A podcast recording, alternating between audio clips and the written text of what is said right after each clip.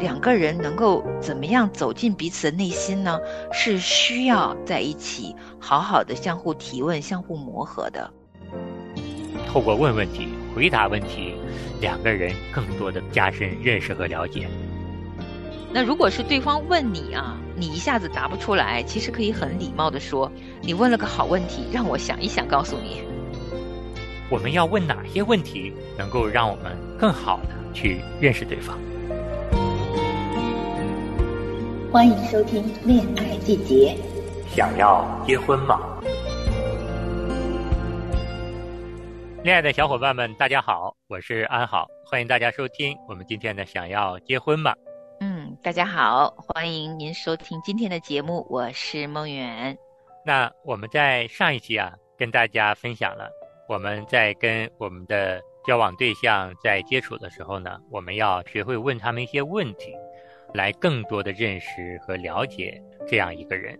结尾的时候啊，也跟大家抛出了这样的一个疑问哈，那我们要问对方哪些问题呢？我们在哪些方面渴望更多的认识和了解对方呢？那今天呢，我们就跟大家聊一聊这个问题。对，因为通常哈，我们在初始刚刚见面的时候，确实在脑海当中都会有一些问题清单，但大多时候哈，你现在如果静下来想一想，你最想要了解的问题，你写上五个，很可能都是他大学读的什么专业呀，啊，现在的工作是什么样子啊，还有你家庭中有没有其他的弟兄姊妹啊？嗯。你最喜欢看的电影是什么呀？最多可能到这个层面哈。是。那可能就差不多这样了。我觉得问题很多的时候都挺表面的。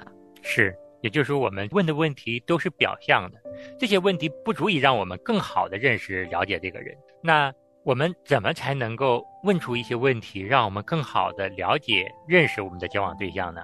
今天这期节目呢，也特别把《谁是我理想伴侣》这本书中。很多朋友使用的这些问题清单，我们汇总出来读给大家，也想给想要问问题的我们的这些伙伴们、这些朋友们一点建议，看看我们要问哪些问题，能够让我们更好的去认识对方。嗯，这些都是一些仅供参考的问题哈，大家也可以记下来。那不一定完全一模一样的问题，可是抛砖引玉，总归是我们希望有这么多的问题啊，可以。概括挺多不同的方面，也能够走得更深入一点点，走进对方的内心世界，心与心相连啊，爱才会更扎实啊。是，那这些问题是在童年时期里，你有哪些特别的回忆？哇，第一个问题就挺难回答的。我还记得有一次我们在教会的团契里边啊，设计了一个破冰的问题，然后那个问题的第一个就是。在六岁以前，你最喜欢吃的食物，你最爱玩的游戏是什么？就是关于童年时期啊，永远其实是一个很好的话题，呃，但是也要有心理准备哈，并不是每个人都愿意回答这个问题。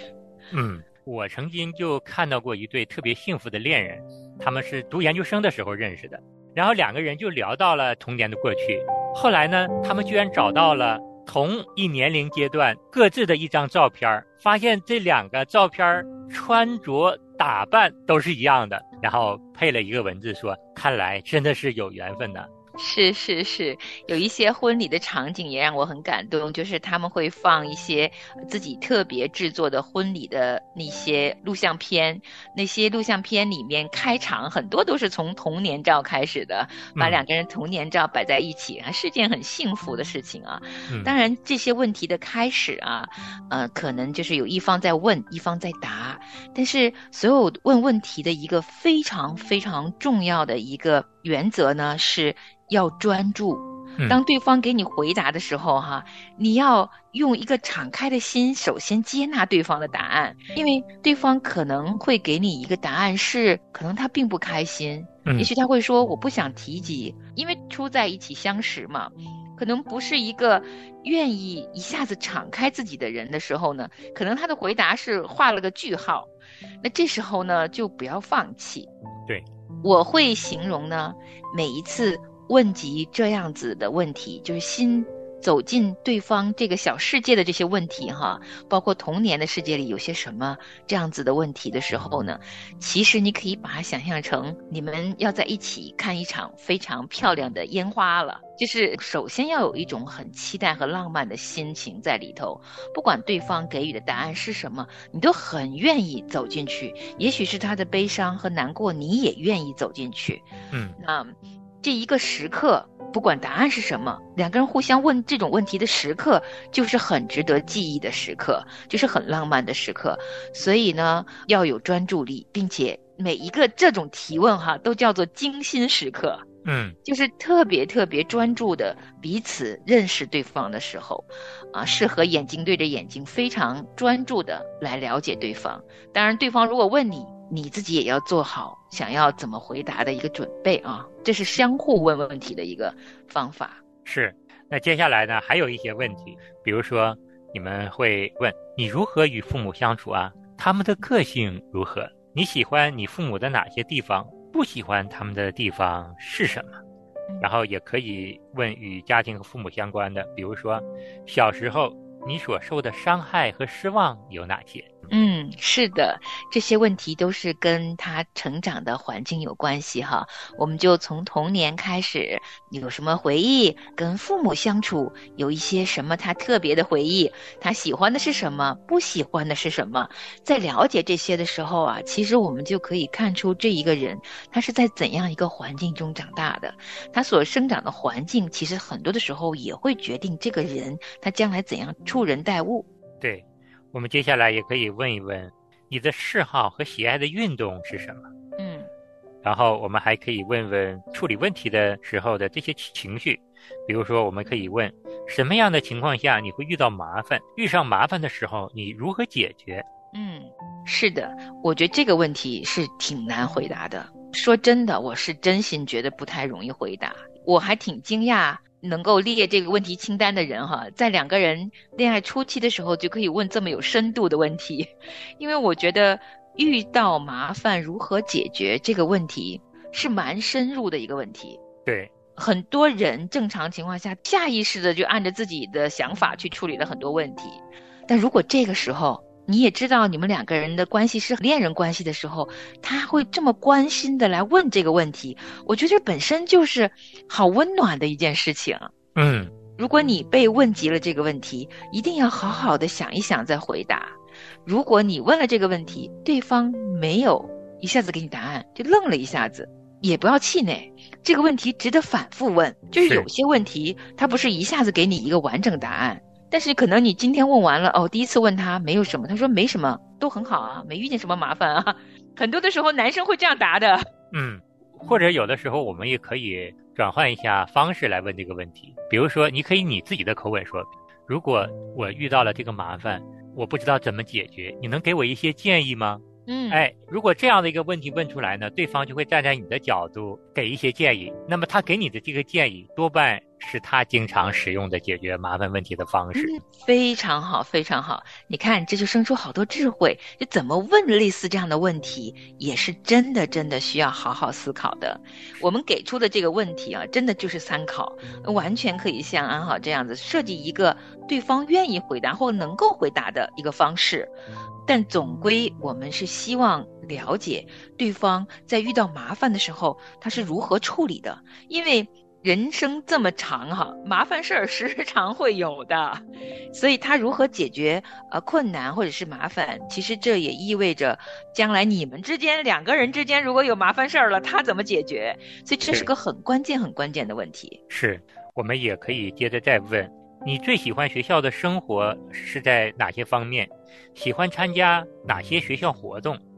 这都跟生活有关哈，因为我们从小学开始到大学都是在学校生活的一个环境里面啊，在这个环境里面可能有些喜欢，也可以问问有些活动你不喜欢，你最讨厌的是什么？嗯，总归这个话题呢都是跟呃学校生活有关，也也可以。跟他的大学校园有关，比如说大学社团是什么，然后所有这些话题都可以去了解一些他的过去，因为几乎我们每个人都会经历十几年的学校生活嘛。对，那我们还可以问：当你老的时候，你最想要做什么？当你还是孩子的时候，你喜欢你自己吗？啊，能说一说为什么吗？当你成为青少年时，你喜欢自己吗？这个就是涉及到关于对自己在各个年龄阶段对自己的认可或者是接受程度。嗯，哇，这些问题说真的，一个比一个震惊我，都没想过。真的，我在谈恋爱的时候都没想过这么多的问题，特别是恋爱初期，就是我在我决定要不要跟这个人进入更深层的、更亲密的恋爱关系的时候，就要问的问题。哇！我有的时候觉得这些问题，比如说，当你老的时候，你想要做什么，可能是我结婚之后才会问的问题。就是像你还是孩子的时候，你喜欢自己吗？可能是我结婚很多年之后，我发现我并不太了解我先生的时候，他为什么会有这个反应的时候，是我有了孩子以后，我才会关心他的童年是什么。就是好多问题，我都是很之后、很之后才想到要去问的。是，其实这些都是更深的，让我们剖析自己，认识对方。阳光透过彩色的窗，照亮在你的脸庞。望着你的美，你的好，仿佛天使在身旁。与你相。与你相惜，是天父赐福所藏。一生拥有你，一生跟随你，爱你是我一生的美丽。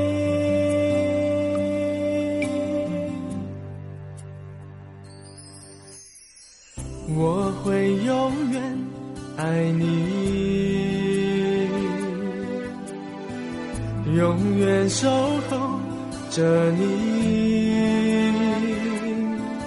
无论是风还是雨，都不能夺去我对你最真挚的爱情。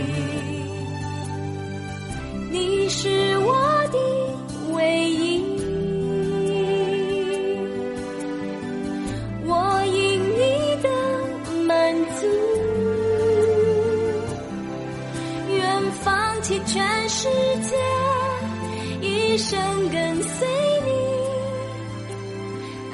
是我一生的美丽，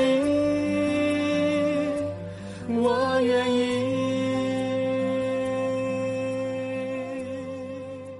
那还有个问题呢，挺好玩的。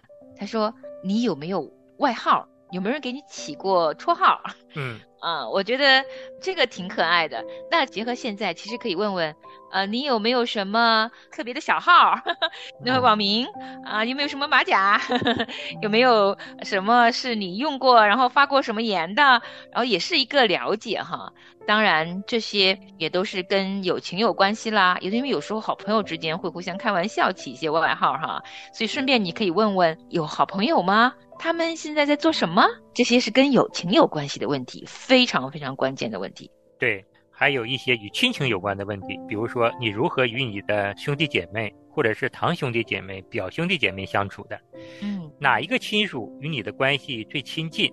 然后，请你描述一下你成长的地方，特别是那里有些什么你特别惦记的人吗？你还有哪些特别想回忆的地方吗？等等。嗯哇，这些问题我真的觉得，如果是一个很内向、不太善于表达的人啊，好难回答这些问题。这样的人是不是很难建立亲密关系？我猜答案应该也是的，因为多多少少都要想办法去回应嘛。是这个问题，可能也真的是想要了解对方有没有很好的建立关系的能力。嗯，我们还可以问问你最害怕的东西是什么？你现在还害怕吗？就是想问问对方有没有什么心里特别恐惧的地方哈。嗯，对，然后可以加多一个，就是为什么你为什么害怕呀？你什么时候开始觉着的？啊，其实这些都是在一个人内心世界里边啊，其实每个人都有一个很恐惧的一个区间、一个空间的，在那里头会放着各种各样不同的人事物。如果有个人能够走进那里，我相信他就会非常非常有安全感，因为他愿意抛开他自己最害怕的这些东西跟你来分享，说明你已经可以给他提供一个安全区域了。我觉得这对于亲密关系是非常非常重要的一个基石一样，一个基础一样的。因为我们最害怕的时候，其实下意识都会找那个最亲的人作为依靠嘛。是的，那我们也可以问一问对方有没有一些恋爱经历，你可以问。你能跟我说一说你第一次的约会是跟谁？能描述一下那样的一个经历吗？你跟对方交往了多久？你们经常去的约会地方有哪些？嗯，这个就不太容易回答了。但是我想可能慢慢问哈。今天我们说的这一系列的问题呢，都是。不是几个小时完成的，可能是慢慢你认识这个人多一点哈，慢慢约会时间多一点，然后一点点多问的，嗯，那有些问题可能要问一次，然后下次换个方式再问同样的问题啊。那关于过去的交往，越坦诚越好，双方都是这样的，在相识初期越坦诚，在未来其实就不会埋下地雷，两个人。最开始可能回答这些问题都不是那么容易，但是慢慢如果真的养成这种习惯，彼此赤露敞开啊，我觉得未来就会走得非常踏实。对，我们也可以再问问对方，在过往的生活、学习、工作中，有没有经历过一些重大的挫折啊？比如说，我们可以问你生命中目前为止经受的最大的挫折是什么？你是如何面对的？你在这次挫折的经历中学到了什么功课？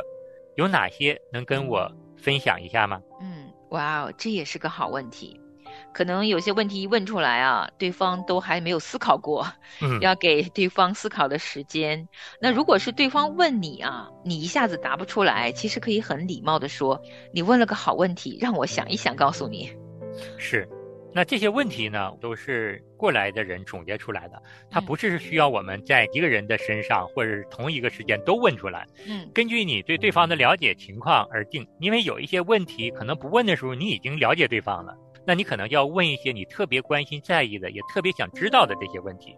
我们今天在这里呢，也是给大家这样的一个思路，让大家想一想哪些问题我们可以去问。是，但是呢，这个问题确实也囊括的挺多方面的。那我觉得每个人涉及问题不一样，但是层面得一样，就是比较方面比较全。比如你看，它涉及了童年，嗯，涉及了父母的关系，啊，涉及了小时候是否受到过伤害，成长过程中是否有挫折，啊，在遇见麻烦的时候怎么。面对就是刚刚说到的童年啊，跟父母啊是跟亲情有关的哈。像遇到的伤害呀、挫折呀、麻烦怎么处理，这是好像在看这个人他遇见一些呃负能量的情绪的时候是怎么处理的。那还有一些情况是你的学校生活如何呀？你的朋友怎么样啊？你最喜欢的活动是什么呀？这些是跟友情、跟校园生活有关的问题。也有一些时候呢，是跟自己的工作有关系的。你喜欢吗？还是不喜欢？未来有些什么计划？甚至于问到说，你年老的时候想做什么呀？这是对于未来的期待的一些问题。那还有一些板块呢，是我个人蛮喜欢的，就是他会问及你最爱的运动，你喜欢的宠物是什么，在最热的夏天你爱做什么，这是生活层面的，就是共享生活一些休闲时光，他是怎么过的。那还有一大类呢，他也提及了，就是关于过往的约会。嗯，以前的交往这一部分呢是非常坦诚、赤露敞开的一部分。这几大块呢是一定要涉及的。呃，可能每天你会问不同的问题，但是越深入呢越全越好。对，还有一个对于我们属神的、信神的，还会问一些信仰方面的问题。嗯，比如说你可以问问你家中有哪些人是基督徒，你曾受哪些基督徒的家人或者是其他的。作家领袖的影响，然后你是从小就跟着父母去教会吗？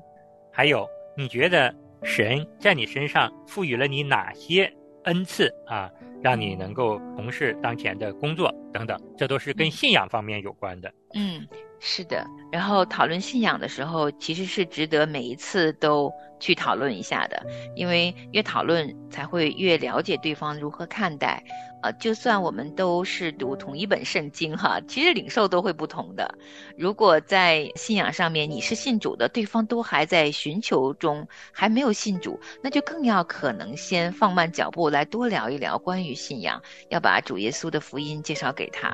嗯，我自己知道，其实有些问题并不太容易得到答案，甚至于当对方问你的时候，你都不太容易给出答案。但是没关系。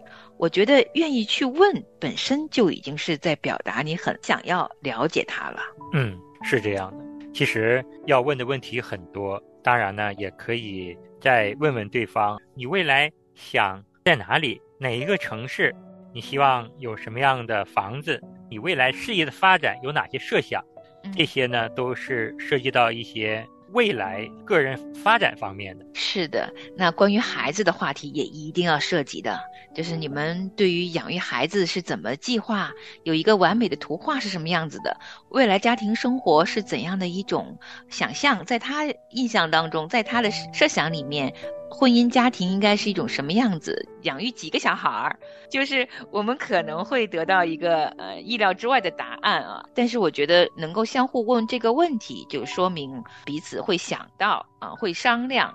两个人可能答案不一样，也可能非常默契的是一样的答案，但答案本身并不是最重要的。最最重要的是呢，会问及这些未来关于孩子的问题，然后两个人会一起去往前走。至少你们在一起商量了这个问题，说明你们很成熟。对，所以我们觉得呢，在交往的过程中，多问对方问题，也愿意回答对方问题，本身其实就表明这两个人都是对恋爱、对婚姻是负责任的。今天我们听到了这些问题，哈，极具参考性，是因为它很多问题是涉及了内心里边的世界的。如果一个人在这个世界上能够走进你的小世界里，在那里你的喜怒哀乐可以跟他共享，就是灵魂里的契合，这是非常非常非常幸运的事情。而两个人能够怎么样走进彼此的内心呢？是需要在一起好好的相互提问、相互磨合的。可能问了问题呢，未必能够有答案，因为有的时候啊，一个人能够表达自己的内心世界也是一种能力。是，就你问了对方，他想答，可是他不知道该怎么说，就是语言表达力是有限的，但也可能他会用其他的方式告诉你，比如可能你遇见一个会拍照的人，但他不会说话。你可能就会在欣赏他的照片过程中，发现他的视角是什么，他喜欢照什么样的照片，也表明他的眼睛是怎么看世界的。对，所以可能不一定对方是在用语言表达，也许他有一些行为已经说明了一些，呃，他对于生活的态度。那你也要善于总结。但无论如何呢，我觉得语言是最好用的。那也希望。彼此在初认识的时候，能激发彼此表达的热情。可能真的两个人，一个爱说，一个不爱说。但是这个爱说的人呢，就要训练自己多听一听，对啊，慢下来多听听，用两个耳朵去听。那不太善于表达这个人呢，就尽可能的要学会表达。想尽一切办法走进对方的内心世界，也将你自己的内心的世界向对方敞开。是，那你问问题的时候呢，也可以是在喝咖啡的时间，或者是喝茶的时间问问问题，也有可能是你们两个正在散步，路上过来了一只小狗，那这个时候你可能就问：哎，你小的时候养没养过狗啊？如果对方说养过，那你就问问你的狗是什么样子的呀？它后来怎么样了？等等。就是在生活的场景中，可以把这些问题融入进去去问，这样呢也非常非常的好，而不是约出来拿着问题清单 从头问到尾。我想，如果你这么问的话，也有可能把对方吓跑。嗯，直接吓跑了，肯定的。我觉得这样子，那哪是在相爱啊？那简直就是像一个人去面试一样了哈，那就不是相爱的一个场景了。比如我们想要了解他跟他父母的关系啊，可能你们两个正在外面吃饭，这时候点了两道菜，你可能就问问他，哎，这道菜你爱吃吗？那你的爸爸妈妈给你做的最爱吃的菜是什么呀？是，呃，就是你小的时候觉得最难吃的是什么呀？嗯，就是这些场景在你脑海当中哈、你就可以多想一层。那关键是是否用心，如果用心的话，能设计出来挺多日常的场景去问一些很好的问题的。对。问问题的背后呢，是表达你想更多的渴望了解、认识对方。是的，又比如说节假日，两个人可以有外出的机会啊，出去一两天这种短途的旅行，你们完全可以选择对方读大学的城市。对啊，或者是工作过一段日子的城市，不是为了去旅行，而是去他走过的地方打卡，看看他走过的校园啊，走一走他走过的街道。在那个当下，你可以问出很多他关于学校的记忆，当时的好和坏，关于友情啊，关于遗憾呢、都在那个场景，他会放松跟你讲很多啊。所以两个可以互换，这个周末去你的大学走走，下个周末去我的大学走走。我觉得这些用心的设计都会把我们这些问题融合在生活里面的。是，所以说透过这期节目呢，我们也想给正在热恋中的伙伴们提这样的一个非常非常在我们看来中肯的建议。你也想一想，我要跟对方在哪些场景，我要问哪些问题。终归透过问问题、回答问题，两个人更多的加深认识和了解。嗯你们认识和了解的加深，这是相爱的一个基础。那今天我们说了这么多，最后也是祝福所有的恋人们哈，能够在相恋一开始的时候就成为 soul mate，就是灵魂契合的人，那未来就幸福指数爆棚了。好，那我们今天就跟大家分享到这儿，再见。下次再会。您写电邮给《恋爱季节》的主持人了吗？我们的电邮是恋爱 at 良友 .net 是 l i a n a i at 良友 .net 恋爱 at 良友 .net。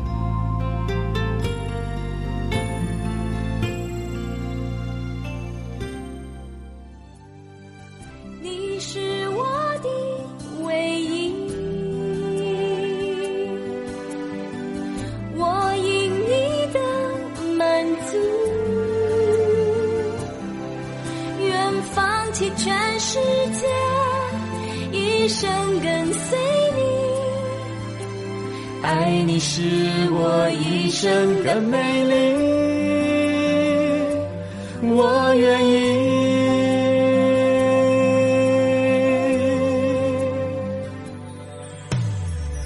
与你相遇，与你相惜，是天父赐福所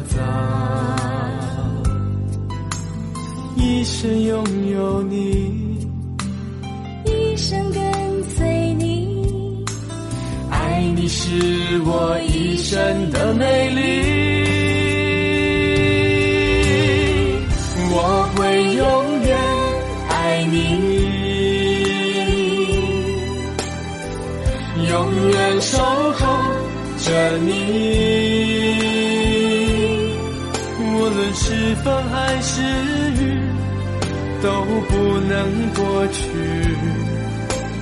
我对你最真挚的爱情。